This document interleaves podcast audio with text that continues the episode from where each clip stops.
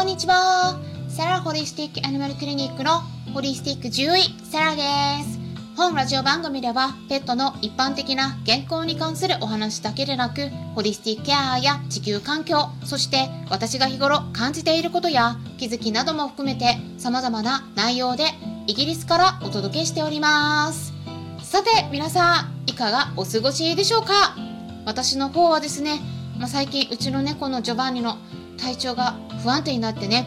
もう去年からなんで1年半ぐらいはずっと看病してるんですけどもちょっと心どこまだねやっぱ一気にぐわっと下がる時があるので状態がね。看病がねちょっと再びなかなかねちょっと睡眠不足もあって YouTube 動画の撮影ができてない状態なんですが、まあ、スローペースでも少しずつためになる情報を発信しておりますのでね、次回も楽しみにお待ちくださいね、まあ、ジョバンニの状態不安定なんですけれどもただね昨日は比較的落ち着いてて、まあ、少しね食欲も出てきたような感じでした、うん、あんま強い症状も出なくてね。で何をしたかって言いますとホメオパシーのレメディーを再び新しく加えたんです。やっぱねこういう時レメディー効きますね。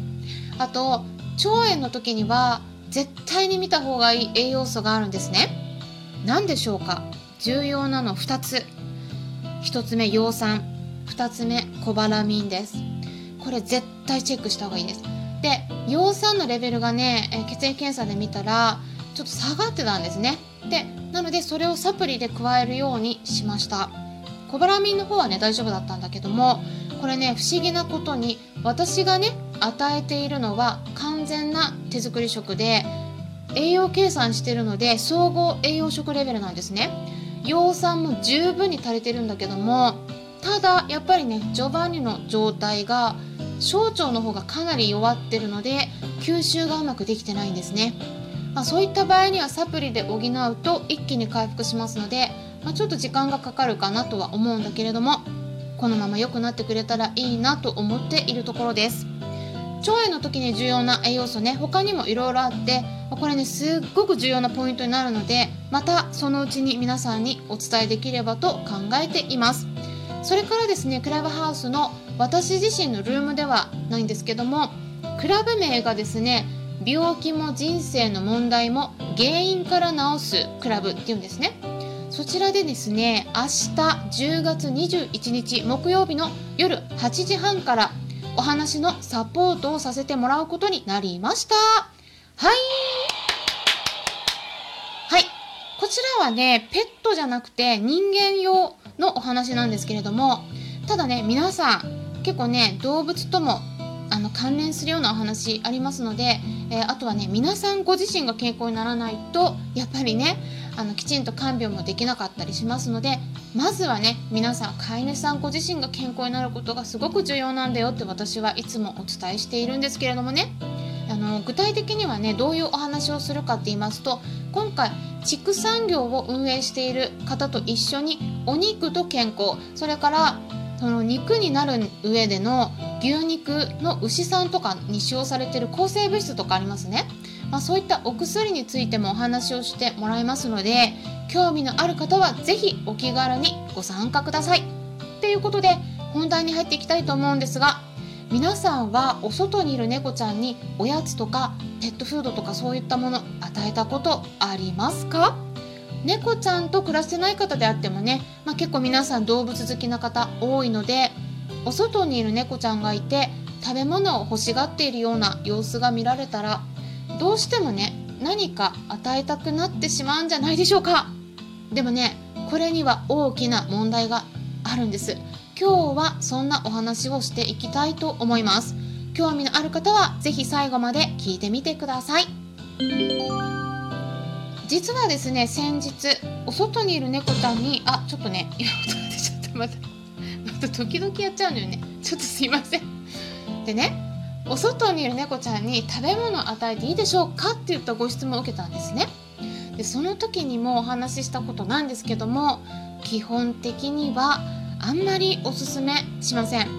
まずですねその猫ちゃんには別の飼い主さんがいるかもしれないですよねそしたら飼い主さんのところで食事をもらってるはずなので余計に食事を与えすぎて太らせてしまうことになりますからこれはよくありませんね。でそれから厳密に言うとねちょっと条件があって例えば桜猫といって片耳の先端がカットされた猫ちゃんであれば、まあ、そしてその今日一日だけとかじゃなくてずっと毎日食事を与え続けることができるのであればいいと思うんですけども不妊去勢手術をしていない猫ちゃんに食べ物を与えるのは実はあんまり良くないんです。でなぜか言いますと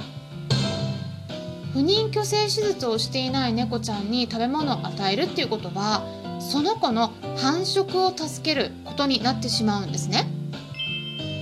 食事がきちんと与えられていると猫ちゃんは繁殖するようになります。で以前ですね YouTube 動画でも解説したことがありましたがイギリスの猫の福祉慈善団体である Cat Protection の統計によると1頭のメス猫ちゃんが子猫を産んででそうすると1頭だけじゃないのでね生まれるのが、まあ、多くて6頭から8頭くらい生まれる場合もあるんですね。そうすると生まれた猫ちゃんが大人になってさらに子猫を産んでそしてこの生まれた子猫ちゃんそれぞれがさらに大人になって子猫を産んでこれ繰り返されていくんですよね。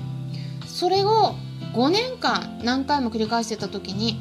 5年後に何頭になるでしょうかっていうことなんですよ。で統計の結果としてはなんと2万頭になるんですね。その時に2万頭全員世話できますかっていうことなんですよ。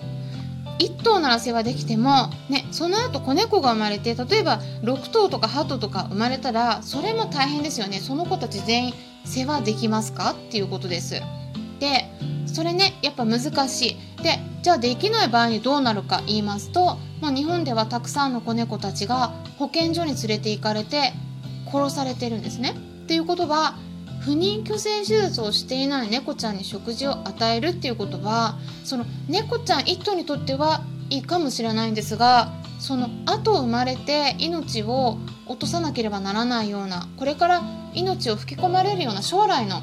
子猫ちゃんたちにとっては全く良くないことなんですねその子たちも世話できますかっていうことなんですそうではなくてもしもお外にいる猫ちゃんに飼い主さんがいなくて誰からも面倒を見てもらってなくて食べ物にありつけなくて飢えていそうなそういう感じで助けてあげたいなって思ってる子がいたら不妊去勢手術をした上で食事を与えるのがいいです。すでにね耳の先端がカットされてるいわゆる桜猫って呼ばれるそういう猫ちゃんであればもうすでに不妊去勢手術は終えているよっていう印になってるのでその場合はね面倒を見てる方が誰もいないのであれば与えてもいいと思います。自然の世界で生きている猫ちゃんを勝手に捕まえて不妊去勢手術するなんてかわいそうだと動物の権利がないんじゃないかっていう意見がありますね。でもこの世の中は残念ながら人間がコントロールしてる世界なんですね。外で生きている猫という生き物に対しては不妊去勢手術をするかそれとも殺処分か。この2つの選択肢しか残念ながらないんじゃないかなと思うんです。もちろんどちらの選択肢にも選ばれていない猫ちゃんたちたくさんいますね。お外で生きてて不妊去勢手術も殺処分も受けていない子たちです。でもそれはですね今数がある程度保たれているから増えすぎていないからその条件の上で生きている過程がそうなのであってそのままでいいっていう結論にはならないんですね。まあ、ちょっと解説が解釈が難しいかもしれないんですけども例えば不妊去勢手術を全くしなかった場合どうなるかっていうのを想像してみると分かりやすいかなと思うんです。そうすると多頭飼育崩壊の状態が外で起こります。地域によると思うんですけども今皆さんが住んでいる地域で大きな問題が起きていないのだとしたらそれはですね猫ちゃん全部でないとしても不妊去勢手術をされている猫ちゃんがいるからです。だから数が保たれてるんです。お外にいる猫ちゃんたちが全く不妊去勢手術をしなかった場合猫たちの数が一気に増えますね。数が増えすぎたら結局はそのしわ寄せは猫ちゃんたちに来るんです。引き取ってもらえないような猫ちゃんたちがたくさん保健所で殺されることになります。殺されないように世話できますかっていうことなんです。不妊去勢手術せずに阻止できますかっていうことです。難しいです。殺処分するかどうかっていうのは地域の自治体とか日本の政府が法律に基づいて判断してること決定してることなんで法律を変えるなどしない限り不妊去勢手術しないでそして新しく生まれてきた猫たちが増えても殺処分もしないでそのまま様子見ていくっていうことはまずならないですね。ですから数が増えたら結果として結局はですね死につながってしまうんです。そして殺されなければならない。猫ちゃんの数も不妊去勢手術しなければ減るどころかもっと増えていくと思います。実際に最近は不妊去勢手術をたくさん行うことによってそれからボランティア活動を行う人たちが熱心に猫たちを保護して里親さん見つけるっていった活動に取り組んでいったおかげで今日本の各地での殺処分の数がかなり減ってきてはいるんですね。せっかく減ってきているのにここで不妊去勢手術をしていない猫ちゃんがまた増えていったらこれ振り出しに戻ってしまいますですから辛い思いをしている猫ちゃんを減らすにはどうしたらいいかっていうことについては数のコントロールをしていくことっていうのが本当に大事なんだよということで今回お話ししていきました。猫ちゃんたちもたくさん増えすぎるとすごくストレスになります。喧嘩も増えるし猫風邪猫エイズなどの感染症が蔓延して病気から抜け出せないような状態になってしまいます。ですからもしそういうかわいそうな飢えていそうな猫ちゃんがいたら不妊去勢手術をして保護してあげること、まあ、ご自身が難しかったら保護団体にお話ししてみる。そういったことをね是非考えてみてくださいっていうことでえ今回皆さんにお伝えしていきました。参考になれば嬉しいです。ホリスティック獣医サラでした。